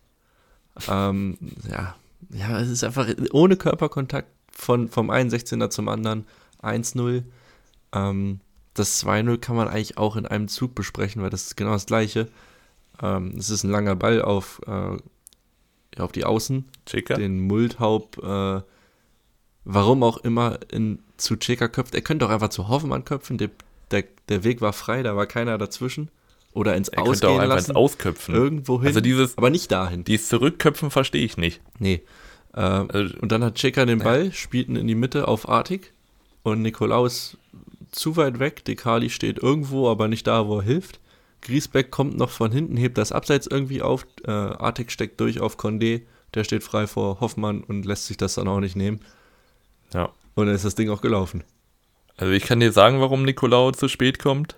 Weil er vorne pressen musste. Ja, unser, Press Ganz einfach. unser Pressing ist auch interessant. Also drei laufen an. Der Rest steht aber auf äh, Park the Bus hinten drin und dann ist ein, ein Korridor von fünf Hektar im, im Zentrum frei wo, den, wo der Gegner dann natürlich auch reinspielen kann. So sieht das ja. ungefähr aus. Also das hat mit Pressing nichts zu tun. Ja, also, also viele, viele Mannschaften, die, die pressen, die agieren ja in Blöcken. Also es ist ein Mitblock, ein tiefer Block oder ein hoher Block. Genau. Und wir haben sowohl Hoch- als auch Tiefenblock. Und das ist sehr interessant, finde ich, weil. Das ist ein neues Konzept. Weiß nicht, ich, ich möchte keine zwei Blöcke sehen. Das ist ein ganz neues Konzept, was wir da spielen. Äh, ja. Die zweite Liga ist noch nicht ready dafür. Ähm, nee, wir auch noch nicht, offensichtlich. oh Mann, ey. So, man, man muss auch sagen, langsam am zweiten Spieltag. In der, in der zweiten Halbzeit ändert sich auch nichts. Also Braunschweig kommt auch nicht nach vorne. Wer es noch ein bisschen versucht, ist Ryan Philipp. Der hatte ein, zwei ganz okaye Aktionen, wo man sagen muss, wenn man schon als Umschaltmannschaft auftritt, dann sollte man auch umschalten können. Heißt, wenn Uja einen langen Ball auch mal festmachen kann, dann guckt er nach vorne und hat nur einen Ryan Philipp, mit dem er dann, also zwei Leute gegen fünf. Ja. Das ist dann immer nicht richtig umschalten irgendwie. Ja. Ich muss was sagen, also in Uja wollen wir da mal komplett aus der Kritik rausnehmen. Der Junge, der macht alles, was er kann. Er hat immer noch Abschlüsse irgendwie, der ackert. Äh, der kriegt aber nichts. Äh, was mir richtig Angst macht, also ich hatte echt das Gefühl, Magdeburg hat zwei, drei Gänge zurückgeschaltet und die haben ja. gemerkt, okay, hier passiert gar nichts heute. Wir, wir geben jetzt mal ein bisschen den Ball. Also wir hatten danach 32, also 3% mehr Ballbesitz als in der ersten Halbzeit. Also wir waren so ideenlos, sowas von harmlos. Es ging gar nichts. Es war ein Donko-Schuss vom 16er-Eck, der knapp vorbeigeht und dann in der 90 plus vierten Minute ist es ein langer Ball von Behrendt, den Lawrence so ein bisschen unterläuft, sich verschätzt. Ein Geschenk vom Gegner, was Uja dann. Typischer Lawrence. Ja, was Uja dann ausnutzt. Und da haben wir wenigstens das Tor gemacht, dass wir das schon mal abgehakt haben. Mein Tipp ist aufgegangen, deswegen. Da war ich, ja, ich hatte sehr froh drüber. Danke. Jedenfalls, äh, bevor wir noch mal zu uns kommen, abschließen möchte ich Arte loben. Der hat ein absolut geiles Spiel gemacht ja. mit zwei Assists, acht wichtige Pässe gespielt. Laut Sofascore acht, so viel habe ich noch nie gesehen. Äh, vier von sechs Dribblings und neun von 15 Zweikämpfen. Also das ist auch schon so ein, eine Ansage. Condé auch stark mit, also den Typ habe ich bei Rot-Weiß Essen damals schon gesehen und wollte ihn haben. Ja, jetzt spielt er bei Magdeburg. Schade. Ja. Ähm, gutes Dribbling, äh, Zweikampf stark, Tor gemacht. Magdeburg, also das sind zwei, die du rausnimmst, du hättest aber auch fünf andere nehmen können. War eine gute Leistung. Auf jeden Fall. Ja, ich glaube, da kann man jeden nehmen, auch Daniel Heber hinten wieder ein sehr solides Spiel, äh, der hat sich da wirklich 90 Plug-and-Play-mäßig. 90% Passquote auf jeden Fall. Ja. Und um wieder zu uns zu kommen, wo, also wie, wie spielt man Fußball oder, oder wie, wie hat man die meiste Kontrolle im Fußball? Wahrscheinlich über die Mitte. Und eine Mitte wird meistens Sechser, Achter, Zehner irgendwie so besetzt und du hast zwei Sechser, die nicht für ihre Schnelligkeit bekannt sind, die die ganze Mitte verwalten müssen. Wenn sich ein Uja fallen lässt, hat man keine Neun mehr, heißt dafür jetzt auch. Ich wäre jetzt, ich würde jetzt mal ganz, ganz verrückt gehen und ich würde einen aus der Fünferkette rausnehmen, zack, vorne rein. Und da hätte man 4-2-3-1 und ich glaube, das könnte ganz gut funktionieren. Ja, das ist nämlich meine erste Frage. Warum muss ich eine Fünferkette spielen, wenn doch, also wir sind da sowieso nicht, nicht so doll besetzt. Also Kurucay fehlt gesperrt, Ivanov, der als Stammspieler eingeplant ist, ist immer noch verletzt, kommt jetzt mhm. äh, vielleicht zum Ligaspiel gegen Schalke wieder. Ähm, Im Pokal wahrscheinlich noch nicht. Ähm, da spielt man schon mal eine Fünferkette mit Dekali, Behrendt und Kiewski. Das ist alles aber nicht schnell. Dann hast du ähm, eine Doppelsechs aus Griesbeck und Nicolau. Und ich, ich lese jetzt Statistiken vor da wieder. Das ist. Also offensiv ist da nicht viel zu holen. Man denkt ja defensiv, aber auch das ist fürchterlich. Also Griesbeck hat in 90 Minuten acht erfolgreiche Pässe gespielt als Sechser. Der Typ hat 16 Pässe insgesamt gespielt und davon waren acht noch beim Gegner. Äh, dann eine Zweikampfquote 5 von 14 und 12 Ballverluste. Nicolau, von dem ich irgendwie, also so, was ich gesehen habe, noch gesehen, also irgendwie was erahnen konnte, hat noch was versucht. 65% Passquote, 4 von 12 Zweikämpfen gewonnen und 19 Ballverluste. Das heißt, combined haben die zusammen 31 Ballverluste. Äh, was soll, ich, wie, wie wollen wir denn ein Spiel aufbauen da, wenn jeder Ball weg ist? Ich, ich verstehe es auch nicht, weil man hat genau einen offensiv denkenden Sechser oder passstarken Sechser mit Danilo Wiebe. Und nee, den packt man wieder lasst, außen. Lasst, erstens das und zweitens, lasst Kiewski einfach auf der Bank. Packt Griesbeck hinten rein, da fühlt er sich wahrscheinlich wohler. Aber Kiewski ist es nicht und Griesbeck auch nicht. Nee. Weil man hat Nikolaou, der eigentlich nur für die Drecksarbeit zuständig sein soll, und Wiebe da wahrscheinlich auch ein offensiveres Element mitbringt. Aber ich, ich verstehe es auch nicht. Wir haben so viele Neuzugänge geholt, das wurde ja auch jetzt öfter in den, in den Foren besprochen. Man hat so viele Neuzugänge und er spielt wieder die gleiche Elf. Ja, die Neuzugänge sitzen alle auf der Bank. Äh, dann äh, habe ich noch zwei Fragen. Also wir wollen ja Konter spielen. Ähm, wer soll für uns kontern? Also wer ist schnell genug und auch im Dribbling stark genug, um einen Konter zu fahren? Das war letztes Jahr Emanuel Ferrei. Äh, dieses Jahr habe ich noch keinen gesehen. Äh, für mich, also ein Kaufmann reibt sich immer wieder auf, da kommt aber einfach auch nichts bei rum. Äh, ein Donkor, der aber defensiv zu sehr gebunden ist, der noch ganz okay gespielt hat, fand ich. Dann hast du wieder einen ja. Endo, der wieder auf irgendeiner Halbposition versauert, was letztes Jahr nicht funktioniert hat, anstatt den nach außen zu packen. Dann, also Endo war ja in Rostock so ein Lichtblick, da haben wir uns ja erhofft, der könnte jetzt was machen. Jetzt haben wir schon wieder zwei Spiele gesehen, wo er nichts gebracht hat, keine Impulse setzen konnte.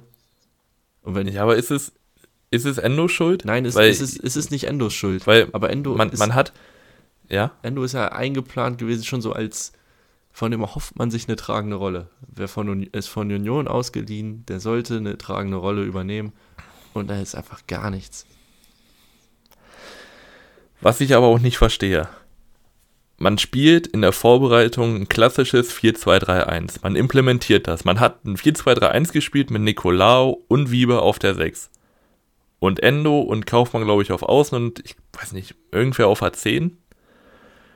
Irgendwer, ja. Und man, man wirft es ab, Spiel, also ab Spieltag 1 alles über Bord und sagt, nee, wir bauen uns wieder hinten rein, wir sind eine Umschaltmannschaft. Ja. Und dann parkt man, Kaufmann, ich weiß nicht, ob der als zweiter Stürmer fungieren könnte, einfach diese Tiefenläufe macht und Endo wieder auf dieser High-Position. Das ist scheiße. Du, du, hängst so in der Luft, ähm, genauso wie Uja ja. in der Luft hängt. Und ich verstehe auch nicht, warum man diese Fünferkette immer wieder auspackt. Das haben wir jetzt jahrelang probiert. Es hat jahrelang nicht so richtig funktioniert, beziehungsweise gar nicht funktioniert, meiner Meinung nach. Deshalb habe ich auch so eine Abneigung allgemein gegen die Fünferkette, weil die ja absolut oft genutzt ist. Aber ich hasse die. Ich kann sie nicht mehr sehen. ähm, die, nee, es ist. Also, so, also um es kurz zu halten, wir haben jetzt äh, einen beschissenen Start hingelegt, wie letztes Jahr. Nur wir haben letztes Jahr gegen Hamburg und Heidenheim zwei stärkere Gegner haben wir mehr Ansätze gezeigt, gegen den HSV super gespielt, gegen Heidenheim gut gespielt, unglücklich verloren, 3-0. Klingt auch doof, 3-0 unglücklich, aber war so. Ja, das, und wir haben jetzt gegen das war Kilo, typisches gegen Kilo Magdeburg gegen naja, Durchschnitt bis gut haben wir jetzt, würde ich sagen, gar nichts gezeigt und so sind wir nicht konkurrenzfähig. Also so zwei, zwei Torschüsse in 180 Minuten. Ich habe noch nicht einen Angriff von uns gesehen wo ich sage, das war mal Fußball, so Doppelpass, Flanke kommt rein, Kopfball. Gab es noch nicht. Und ich sehe es ja auch nicht. Also, nee. ähm, ja gut, äh, wir spielen zweimal gegen Schalke. Ähm, damit, da rechne ich mit zwei Niederlagen. Und danach rechne ich nochmal mit drei Niederlagen, weil wir dann gegen St. Pauli, Karlsruhe und Hertha spielen. Gute Nacht. Also, ja. was willst du da noch? Also, tut mir leid, das geht gar nicht. Da muss noch was passieren. Also, so können wir die Saison nicht spielen. Äh, Magdeburg, ja. äh, Glückwunsch zum Sieg. Und äh, die spielen jetzt gegen Regensburg im Pokal und dann gegen Kiel. Ähm, spielen die zu Hause oder auswärts? Auswärts. Ähm, ja. Kiel mit zwei Heimspielen im Folge. Mhm. Äh, wenn du dazu noch was beitragen willst, gerne. Ansonsten nee. bin ich bereit, Schnell weg. das abzuhaken. Und äh, dann würde ich ähm, ins Frankenland gehen, zu Nürnberg gegen Hannover.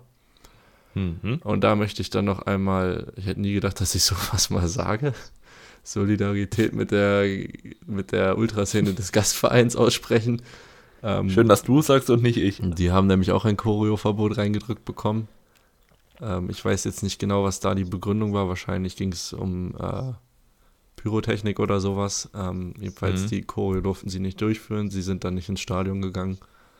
Äh, ich finde es häufig. Also sie waren im Stadion, aber sind zum Anpfiff wieder raus. Ja, genau. Und äh, die Heimszene hat sich solidarisiert und hat die ersten zehn Minuten auf organisierte Stimmung, glaube ich, verzichtet. Ähm, ja. Allgemein, wenn es Nürnberger gibt, mich würde mal interessieren, wo sind eure Schwenkfahnen hin? Also, die gibt es ja, die gab es ja. Sind, also, mir ist das aufgefallen, dass in der Nordkurve da keine Schwenker mehr sind. Äh, mich würde mhm. mal interessieren, woran das liegt. Ob das, also wird einen Grund haben, ich weiß ihn aber nicht. Wenn da Nürnberger unter euch sind, könnt ihr uns gerne mal aufklären. Ähm, ja, äh, generell häuft sich das Thema mit Choreo-Verboten und irgendwelche Einschränkungen, die meines Erachtens irgendwie unnötig sind. Quatsch. Für Fußballfans und ja, kein schönes Thema. Ähm, nee. Schöneres Thema aus, ja, ist es eigentlich auch nicht aus Hannovers Sicht, ähm, ist das Spiel. Ähm, wobei es super losgeht ähm, mit einem Elfmeter. Es ist ein schlechter Pass von Martenia, der hinten rausspielen will. Geis hat aber Gegnerdruck, äh, dreht auf, vertändelt den Ball. Und das ist ein Anscheißerball. Ja, genau. Das ist, ich darauf hinaus, das ist ein absoluter Anscheißerball. Mit viel zu viel Druck aufgetatscht, kann man gar nicht annehmen. Nö. Und dann hast du Gegnerdruck. Ähm, Tresoldi sprintet dazwischen und wird dann noch gefault. Das ist natürlich Elfmeter. Und äh, Cedric Teuchert, der Ex-Klubberer, äh, verwandelt. Und ja, dann geht es schon mal gut los für die äh, Gäste. Ähm, danach ist es James Lawrence mit einer hundertprozentigen Chance für Nürnberg, wo Hungbo einen äh, Schussversuch, glaube ich, war das, abgibt und er wird abgefälscht und landet halt bei Lawrence, der Freivorzieher einfach den Ball machen muss. Mhm. Und genau. Ja, dann ist es, glaube ich, genau Lawrence auch hinten, wo Nürnberg wieder in diese Pressing-Situation reinfällt, den Ball wieder früh verliert. Dann sind es, glaube ich, vier, fünf Schüsse, die alle geblockt werden. Teuchert geht dann Lawrence vorbei, Lawrence hält den Fuß ran, Teuchert nimmt den dankend an Elver. und den Elver auch, knallt das Ding wieder zum 2-0 rein. Und Hannover lässt auch relativ viel lieben, also zweimal Schaub, einmal glaube ich scheitert er an Martenia und einmal am Pfosten, wo man sich echt fragt, ey, da geht er an Martenia schon vorbei und den muss er machen und dann Alter, pendelt er so komisch da weg. Ich habe mich so kaputt gelacht. Also, ich habe das Spiel ja nicht live gesehen, weil ich ja Eintracht mhm. parallel, also natürlich Einzelspiel geguckt habe und dann heute die Zusammenfassung. Und also, der, der umspielt Martin, der macht alles richtig. Vorher war es übrigens ein, ein, absolut geiler Pass von äh, Tresoldi, glaube ich. Mhm. Ich glaube, der, der macht Kann das sein. richtig stark, behauptet sich ähm, und steckt den Ball durch. Äh, und dann alles richtig gemacht und aus drei Metern trifft dann Außenpfosten. Was macht er da? Und dann ist es, ich finde, dann ist es auch wieder irgendwie typisch Hannover fast schon, weil man lässt, man lässt Nürnberg eigentlich so gar nicht kommen. Und dann ist es eine Chance, wo man einfach bei allen viel zu weit weg ist. Also Lohkemper bekommt keinen Druck, kann einen ganz einfachen Pass zu Usun spielen, der im 16er auch keinen richtigen Druck bekommt und er macht dann einen schönen Schlenzer hinten rein. Ähm, ist damit, ja, also ist damit äh, jüngster Torschütze der äh, Clubgeschichte. Ja. Und Nürnberg hat dann auch ein bisschen Blut geleckt, finde ich. Ähm, noch eine Ecke, die gefährlich wurde und dann kurz vor Schluss ist es. Warte, warte, da, zu der Ecke noch. Ja? Also ist ja Gurlane mit dem Kopfball und Nielsen auf der Linie, der rettet. Und dann finde ich, ist das. Also man kann über Foul diskutieren von Zila an Hayashi. Ähm, hm? Ich weiß nicht, ob du, ob es gesehen hast, aber Zila trifft alles, aber nicht den Ball, sondern äh, das Schienbein von Hayashi. Der VAR okay. meldet sich da nicht. Also für alle, guckt euch die, die Highlights nochmal an. Ich finde, da kann man schon drüber reden, ob man das jetzt zwingend pfeifen muss, weiß ich nicht, aber ähm, im Mittelfeld wäre es ein Foul. So ja, würde ich das mal formulieren. Also guck, guckt es euch nochmal an. Äh, da gibt es dann aber trotzdem. Schon, ja, in dem Moment nochmal Glück für Hannover. Genau, und dann 9. plus 2 und den Elfer, ich habe mir aufgeschrieben, den finde ich Quatsch. Der ist Quatsch. Den zu geben. Der ist absoluter weil Quatsch. Hayashi läuft an Arai MB vorbei, tritt ihm auf den Fuß, dadurch fällt MB in Hayashi rein. Wo, also MB ver verliert das Gleichgewicht, weil er gefoult wird, fällt auf Hayashi, Hayashi nimmt den Kontakt mit und es wird auf Elber entschieden. Für mich ist das einfach ein Offensivfoul. Ja. Weil, also, ja. Ne. Ja, das ist, es ist nicht. kein Elver und ich fand das äh, Banner von der Nordkurve Nürnberg da äh, super, super passend. Also so ein Videobeweis abschaffen und dann noch so klein drunter geschrieben, verpfiffen werden wir sowieso. Und ich finde, das beschreibt es aber perfekt. Ich fand das Banner absolut überragend. Uh, und dann möchte ja. Usun müssen wir loben, also mit 17 sich dann den Ball zu nehmen und den dann so reinzumachen. Junge, Junge, da musste kalt sein. Den, also als ich es gesehen habe, dachte ich, ja, okay, Usun, starkes Spiel. Erstmal, warum nimmt er sich den Ball? Wahrscheinlich, weil er Selbstvertrauen hatte. Und da habe ich den Elber gesehen und den hat er ja mal so reingeknallt. Ja, wirklich. Also wirklich nichts zu machen. Hätte ich. Ich glaube, Zieler war noch im richtigen Eck, aber. Ich hatte ihn nicht so, Boah. ich hatte ihn nicht wirklich auf dem Zettel vor der Saison, muss ich sagen. Vielleicht, mhm. ähm, ja, kommt da noch mehr die nächsten Wochen. Ich würde es mir wünschen. Ähm, ja. Allgemein würde ich sagen, ist es für Hannover wieder unglücklich. Sie hätten eigentlich den Deckel drauf machen können in Person von Schaub. Aber irgendwie sind sie auch wieder zu doof. Und Nürnberg ja, nutzt das dann, hat dann noch fast äh, den Siegtreffer auf dem Fuß, aber Jambra steht im Abseits. Und so ist es dann ja, für beide irgendwie ein Punkt, der nicht wirklich hilft. Ähm, nee. Nürnberg jetzt gegen Oberneuland im Pokal und dann gegen Osnabrück auswärts. Schweres Spiel auch. Und Hannover hat ein schweres Los mit Sandhausen und danach auswärts Rostock. Ja. Ja, ist keine, keine einfachen Gegner jetzt. Nee. Und wenn du nichts mehr hast, dann würde ich auch zum letzten Spiel kommen. Bitte. KSC holt gegen den HSV einen Punkt. Auch wieder kurz vor Schluss. Und ich weiß noch nicht, wie ich darüber denken soll, weil ich fand, HSV hat so gespielt wie in der Vorsaison. Hinten vor allem immer wieder fahrlässig gewesen. Immer ein bisschen auch mit dem Kopf langsam. In der 40, äh, 14. Minute ist es Heise, der per Flanke auf Schleusener, der völlig frei ist, flankt. 1 zu 0 relativ leicht gemacht. Warnizek lässt gut durch. Meinetwegen. du, wie du hier die Wanizek-Aktie immer noch mal reinbringst. Wirklich, der könnte auf, der könnte auf der Bank sein verletzt und du würdest sagen, ja, der hat die, der hat die Wechsel da beordert. Die Flasche gut reingeworfen. ja, genau. Ach, so ein Quatsch.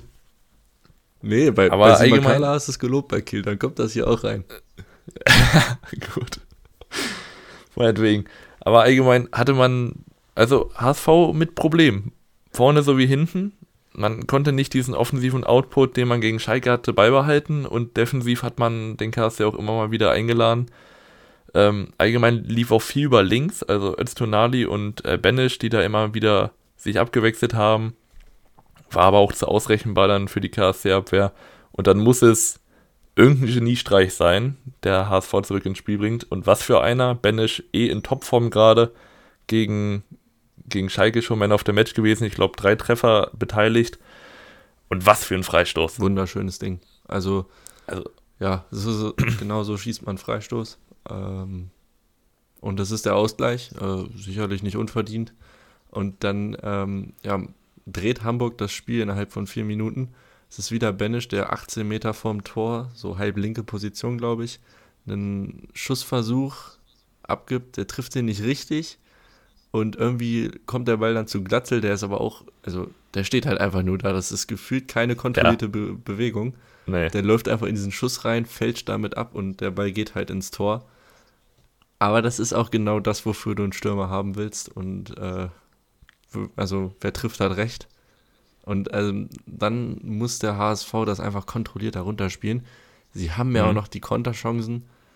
Äh, und ja, es ist ein Rückfall in die letzte Saison würde ich sagen, wie du es gesagt hast. Also ja, würde ich auch sagen. Ähm, sie geben es dann noch außer Hand. Das ist Karlsruhe, die natürlich, der KSC, der natürlich dann angreift. Äh, Chancen hat in Person von ähm, Heise aus dem Rückraum. Warnizek mit einem Fernschuss, der stark gehalten wird. Ähm, dann noch eine Ecke, wo Ambrosius rettet. Und dann hat der HSV halt diese Konterchancen. Dompe einmal und dann äh, nochmal Dompe und Jatta im Nachschuss. Hm. Und also Du weißt meine Meinung zu Jatta mittlerweile. Also Jatta hat ja ein sehr hohes Standing beim HSV, bei den Fans ist auch in Ordnung äh, mit der Hintergrundgeschichte. Aber ich finde ihn technisch einfach echt nicht, nicht ich finde ihn nicht gut technisch. Ich, ich, ich finde ihn allgemein nicht gut. Also es, es hört sich so komisch an, aber ich finde... Ich würde ihn nehmen auf jeden glaub, Fall. Ich, also, ja, das auf jeden Fall, aber ich glaube, das ist auch so ein bisschen könnte ich jetzt auch falsch liegen, aber auch die Meinung von den Hamburgern, entweder du kriegst einen Hammerjatter oder einen richtigen beschissenen, das weißt du am, am Spieltag noch nicht. Also da ist keine Konstanz drin. Und der sieht auch immer so ein bisschen schlaksig aus, einfach wegen den langen Beinen. Hölzern. Und, ah, nee. Also mein, mein Bild ist irgendwie relativ hölzern und dann eine ja. Flanke, die auf dem Tornetz landet. Das ist so, immer wenn ja. ich also ich gucke ja nicht jedes HSV-Spiel 90 Minuten, aber wenn ich da eins gucke, irgendwie ist das der Eindruck, der hängen bleibt bei mir. Ähm, ja, ich möchte jetzt aber auch gar nicht zu sehr auf Jatta eintreten da. Also nee. muss das Tor halt lieber, machen. Lieber auf Stindel, der. Da fahre ich auch bald eine Agenda bei dem. Alter. In der 90. plus 5 erstmal mit einem Schussversuch, der geblockt wird und dann mit einem überragenden Pass. Also, wenn noch so wenig Zeit da ist, so einen Pass zu spielen, durch die ganze HSV-Abwehr einmal komplett raus. Und Budu Sivzivatsa, auch wunderschöner Name, macht den dann zum 2-2. Wahrscheinlich auch verdient zu dem Zeitpunkt, weil sie haben echt viel nochmal getan. Aber da merkt man Stinde einfach, der hat mal höher gespielt. Ja, der hat mal, der ist von der ersten. ich muss sagen, ich finde mittlerweile so langsam, der KSC wird mir richtig sympathisch.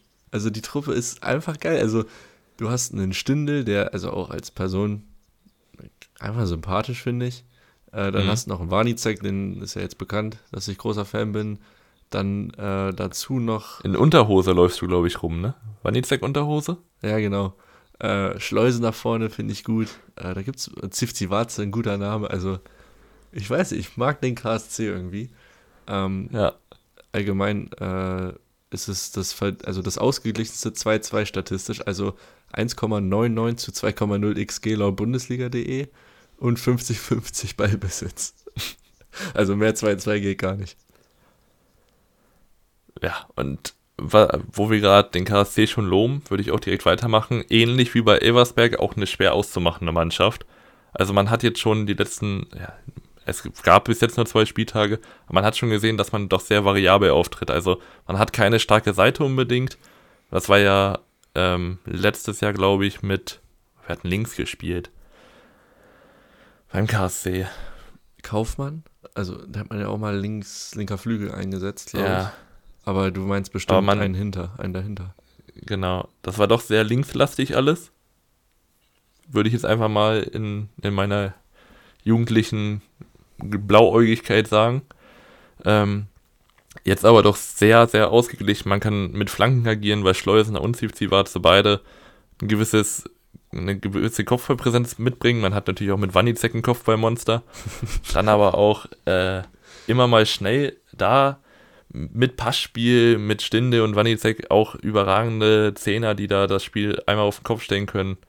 Also auch eine ja, sehr, sehr schwer zu bespielende Mannschaft. Krass, ihr könnt uns mal einen Zehner abgeben. Äh, zu Stindel würde ich auch noch äh, lobend sagen, also um das noch statistisch zu untermalen, 87% Passquote. Mhm. Das erste Tor leitet er richtig gut mit einem Seitenwechsel ein. Äh, das zweite Tor liegt davor. Ist ein Unterschiedsspieler einfach. Und äh, zu Hamburg haben wir auch schon was gesagt, aber Benisch würde ich nochmal rausheben wollen. Hat äh, erstes Spieltag gegen Schalke ein Bombenspiel gemacht, jetzt wieder 100% Zweikampfquote. Äh, Tor und, und eine äh, Vorlage in, in Anführungszeichen. Also dieser verunglückte Schuss. Dazu ja. noch drei wichtige Pässe. Ist für mich äh, vielleicht der beste HSVer im Moment.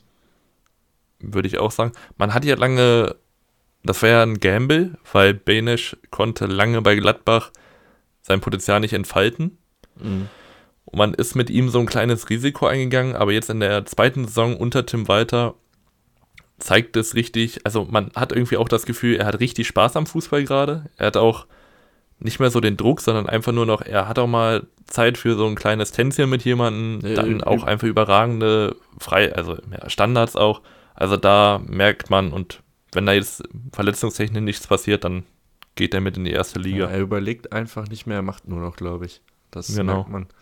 Äh, ich würde aber also abschließend noch sagen, der KSC hat den Härtetest bestanden und zeigt auch, dass er ja. mit, den, mit den ganz Großen in der Liga wirklich mitspielen kann. Und auch, äh, also nicht nur mithalten kann, sondern auch wirklich mitspielen. Also äh, Karlsruhe, mit denen ist zu rechnen, glaube ich. Ja, äh, sie haben jetzt auch also eins der attraktivsten Pokallose mit Saarbrücken bekommen. Ich weiß gar nicht, wie die Fanszenen zueinander stehen. Ich könnte mir vorstellen, nicht allzu positiv. Hm. Also, also es gibt ja KSC Lautern als Derby. Lautern hat mit Saarbrücken Derby, das heißt regional. In der Region wird es ja schon irgendwie nah sein. Ich weiß jetzt nicht genau, wie es da aussieht. Äh, und dann noch ich auch nicht. Äh, Wiesbaden in der Liga und Hamburg jetzt äh, gegen Rot-Weiß Essen auswärts, schweres Spiel im Pokal und dann ähm, Hertha BSC zu Hause. muss man jetzt auch sagen, der, der Saisonstart ist okay. Sieg gegen Schalke, Punkt, Punkt in Karlsruhe, wenn du jetzt gegen Hertha was holst. Ja. Alles, alles okay. Ich meine, gibt auch einfache Auftaktprogramme als die von vom HSV. Genau. Und die jetzt, ich sag mal, wenn man gegen Hertha noch drei Punkte holt, dann kann man wahrscheinlich super zufrieden sein. Wenn es nur einer ist. Genau. Ist, also da sollte man doch auf Rosen gebettet sein. Ja, bei Flachhalten ist, äh, ja, sind jetzt erstmal. Das kann der HSV ja ganz gut. Ja. gut. Ähm, ja, ich glaube, wir sind wieder fertig. Ähm, dies, mhm. Tippen müssen wir dieses Wochenende nicht. Äh, wir hatten jetzt, also es ist ja relativ sinnfrei jetzt hier äh, St. Pauli gegen Atlas Delmenhorst oder wer war das noch, Lautern gegen Rot-Weiß Koblenz oder sowas zu tippen. Von daher lassen wir das mal. Äh, wir haben uns jetzt überlegt, nächste Woche so ein bisschen auf den Pokal einzugehen, je nachdem, wo es interessant war. Also, was sicherlich kommen wird, ist äh, Eintracht gegen Schalke. Könnt ihr euch, denke ich mal, darauf freuen, auf den Spielbericht. Und vielleicht auch HSV gegen Essen, weil du bist ja. Genau, äh, HSV RWE vielleicht oder auch Karlsruhe gegen Saarbrücken ist auch ein attraktives Spiel. Äh, je nach, oder ja, wir, wenn natürlich auch wer genau. rausfliegt, dann sind wir da natürlich auch dran. Und ansonsten gibt es ein bisschen allgemeines Zeug, bisschen Transfers vielleicht. Mal gucken, was uns einfällt. Genau. Vielleicht auch wieder was Off-Topic-mäßiges. Also da, das wird so ein bisschen wieder Gequatsche, um, um den, um die Spieltagspause zu übergehen. Genau. Und ja, dann danke fürs Zuhören und ähm, euren ja. Mannschaften jetzt natürlich viel Glück im Pokal und viel Erfolg. Und ähm, damit bin ich dann raus. Ja, dann sage ich wieder viel Glück, dass das Bier wieder sehr hervorragend schmeckt und dass eure DFB-Pokalträume alle in Erfüllung gehen. Und ich wünsche mir viel Glück, weil ich das erste Mal seit, boah, weiß ich nicht, ich glaube, fünf Monaten wieder im Eintrachtstadion bin. Und da möchte ich natürlich dann auch meine glorreiche Eintracht siegen sehen. Genau, sechs Spiele bis Europa. ja, und du weißt nicht, 32 bis Abstieg. Also, man hört uns. Ciao. Ciao.